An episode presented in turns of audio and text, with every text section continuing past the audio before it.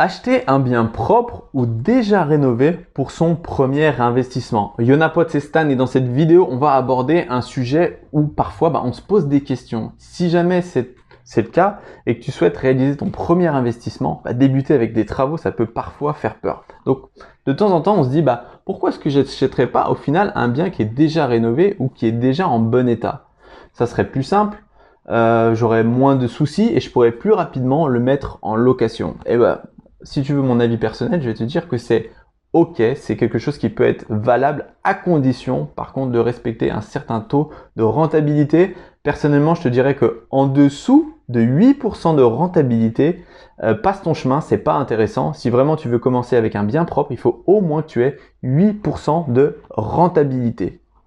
Attention surtout à bien respecter cet indice de rentabilité parce que sinon, en fait, tu ne pourras pas enchaîner les biens immobiliers. Très rapidement, ton banquier risque de te dire attention, euh, là, bah, pour les prochains investissements, ça risque d'être plus délicat. Ou simplement te mettre un stop et te dire bah, je suis désolé, on va plus pouvoir vous suivre.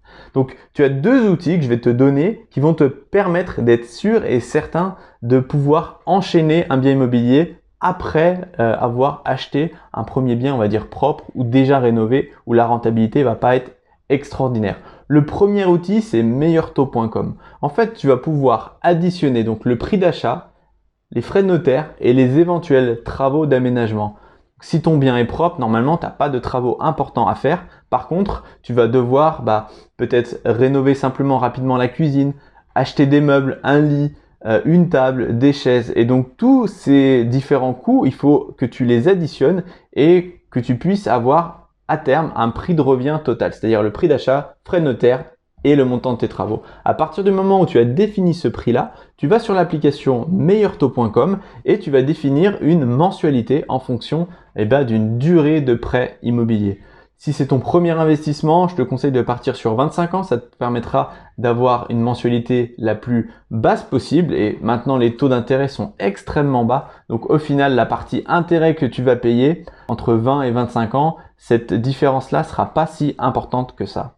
Une fois que tu as pu définir ta mensualité de crédit immobilier, eh bien, je te conseille de la comparer avec le loyer potentiel que tu cibles. La différence entre ta mensualité et ton loyer doit au moins être de 150 à 200 euros. Alors bien sûr, ça va dépendre du montant de l'investissement parce que si tu fais un investissement à 30 000 euros ou à 300 000 euros, bah, il y a un gap à respecter. L'idée, c'est d'avoir une marge de sécurité qui soit relativement importante, que tu puisses quand même dégager du cash flow en intégrant les différentes charges de copro, taxes foncières et différents coûts que tu vas pouvoir avoir à payer bah, durant une année de location. Généralement, si le bien est propre, ces coûts sont très faibles. Il faut simplement garder en tête les charges de copropriété et euh, la taxe foncière.